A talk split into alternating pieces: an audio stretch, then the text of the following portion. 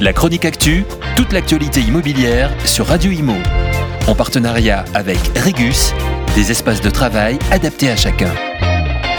Si les Français recherchent un logement plus spacieux et au vert, ils sont toujours autant attirés par la vie citadine, plutôt qu'une maison avec un jardin qui s'accompagne souvent de frais complémentaires, travaux, chauffage, voiture.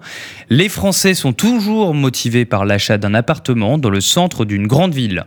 Il faut dire que les commerces sont à proximité, que l'utilisation d'un véhicule n'est pas nécessaire, ce qui est non négligeable dans le contexte actuel d'augmentation du prix de l'essence. En effet, dans les métropoles françaises, les prix ont continué à progresser, comme à Marseille, Lyon, Nice, Toulouse, Nantes ou encore Bordeaux.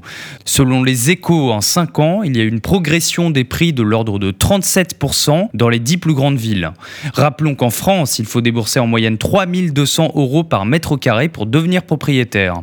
Évidemment, c'est dans la capitale où le marché est le plus tendu. Les prix se stabilisent à près de 10 400 euros le mètre carré au 1er septembre. Les acquéreurs sont nombreux et les délais de vente sont passés de 60 jours avant le Covid à 35 jours maintenant signe de la bonne santé de l'activité immobilière. Néanmoins, pour les particuliers, la donne a changé en ce qui concerne l'obtention d'un prêt. Ils étaient habitués à chasser le meilleur taux immobilier, mais l'enjeu aujourd'hui est plutôt de réussir à obtenir un prêt tout court.